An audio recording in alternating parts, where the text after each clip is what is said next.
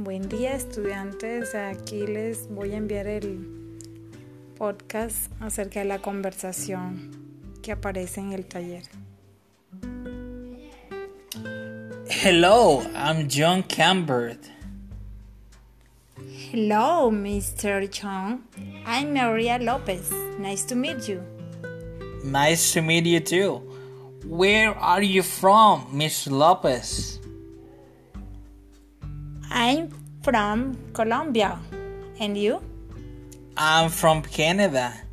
By the way, how is Colombia? Are people very happy? Yes, of course. We are very happy in working. What do you do, Mr. John? I am a doctor. And what do you do, Mistress Lopez? I am an English teacher. That, That's great. It was a pleasure to meet you, Miss Lopez.